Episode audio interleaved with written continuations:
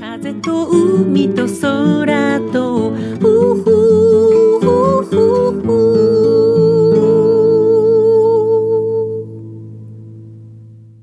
皆さん、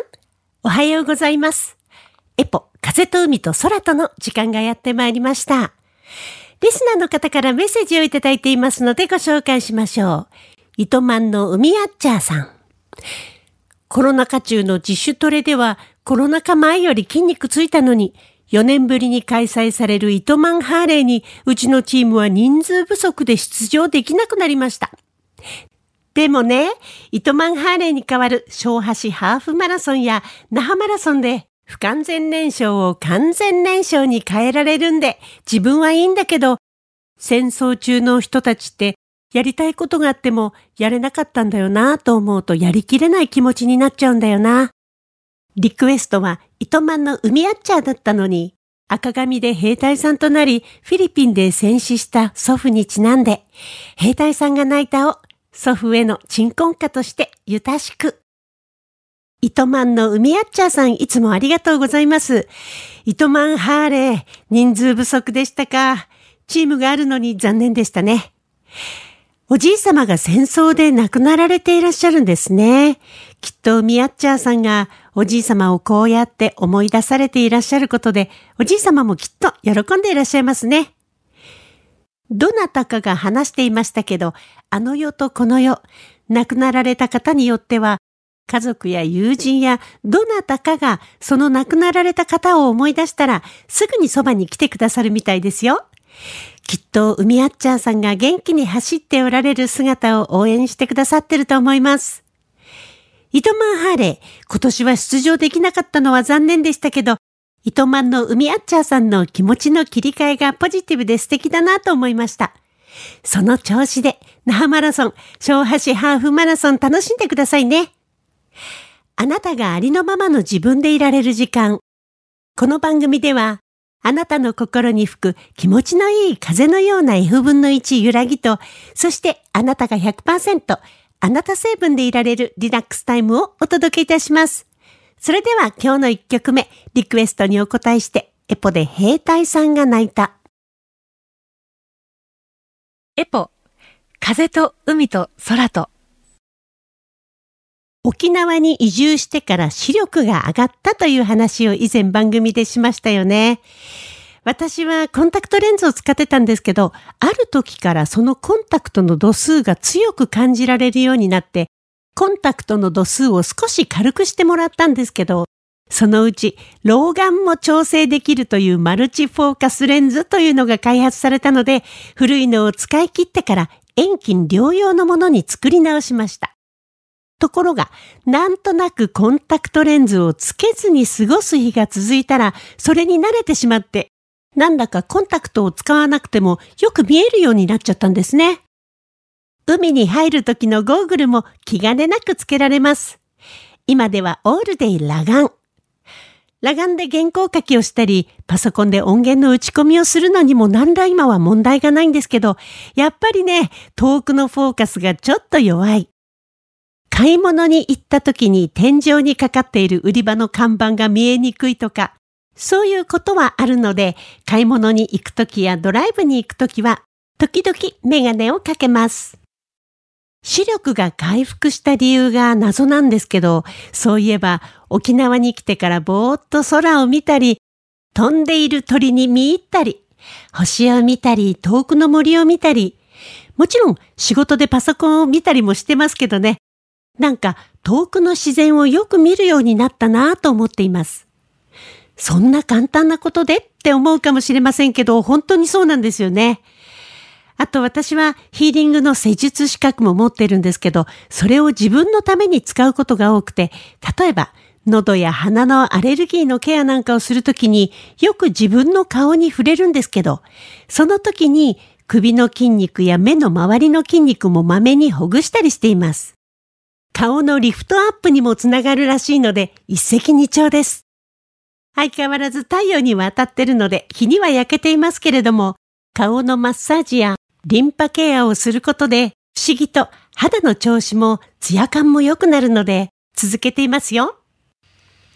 先日ちょっと目についてのことを調べていたら、喉や首やアレルギーのためにしてきたリンパケアが、なんと視力回復、老眼のツボに入っていたことが分かったんですね。知らないうちにやっていたことが視力回復効果があったとしたらすごいことだなと思いました。首や目の周りの筋肉をほぐすととっても気持ちがいいですよ。皆さんもぜひお試しを。次の曲です。山下達郎さんで Your Eyes。エポ、風と海と空と。我が家の朝食。和食の時は土鍋で2合ご飯を炊きます。朝ごはんは軽く2杯ぐらいは食べちゃうかな。朝ごはんとして食べた後、2つぐらいのおむすびが握れるぐらいの分量が残ります。私はおやつにおむすびを食べるのが大好きです。おむすびは冷めても美味しい。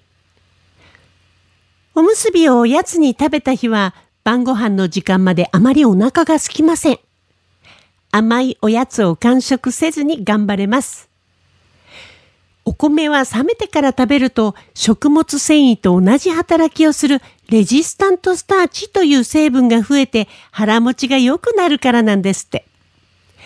それにおむすびは気軽に携帯できるところから最近ではモバイルフードなんていう呼び方もあるそうですよ。おむすびの歴史は弥生時代から始まったそうです。今から約1800年前の弥生時代後期の遺跡で、なんとおむすびの化石と思われるものが石川県能登半島のある町で発掘されたそうです。私はその写真を見たんですけど、円錐形に近い二等辺三角形みたいな形をしていました。なんと日本人にとってのおむすびの歴史の古いこと。おむすびは日本で一番古いソウルフードっていうことになりますよね。最近では携帯できるお弁当、手軽に食べられるところから欧米でもおむすび屋さんが流行っているそうです。中身はどんなものを入れるんでしょうね。私は時々ご飯にオリーブオイルと刻んだイタリアンパセリ、生ハムやチーズを混ぜてイタリアンおむすびにすることがあります。欧米の人たちはどんな中身が好きなのか興味がありますね。ステーキなんかを入れて握っても、まあ合わないことはないかな。冷めたご飯のレジスタントスターチは小腸に届くまで消化されないのでエネルギーになりにくく腹持ちがいい。そして食物繊維みたいに排便を促す作用もあるそうなのでなかなか優れものですね。冷めたご飯でダイエットという記事の見出しを見たことがありますが、レジスタントスターチの効能を知れば納得という感じがします。私はよくスタジオ作業がある時やリハーサルの時、夫のお芝居のお稽古の時とか、五穀米の中にアンダンスーなんかを入れておむすびにして、よくおやつに持っていきます。大きいのや小さいの、形も何種類か作って大きさを変えれば、その人のお腹の具合に合わせて気軽に食べてもらいます。あらかじめお米に塩を入れて炊いてしまえば、ラップの上からおむすびが握れるので衛生的。冷めても美味しい。レジスタントスターチ効果のあるおやつです。次の曲です。米米クラブで君がいるだけで。エポ、風と海と空と。老眼のツボ、老眼点というのが手のひら側の小指の付け根あたりのシワの真ん中にあります。これ、とってもいいツボらしいですよ。テレビを見ながらとか移動中に自分でできるからいいかも。さあ、そろそろお時間がやってまいりました。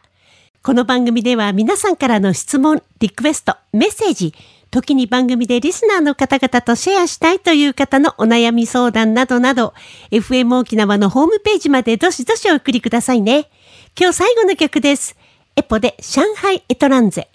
この作品を聴きながら皆さんとはお別れとなります。お相手はエポでした。また来週。風と海と空と、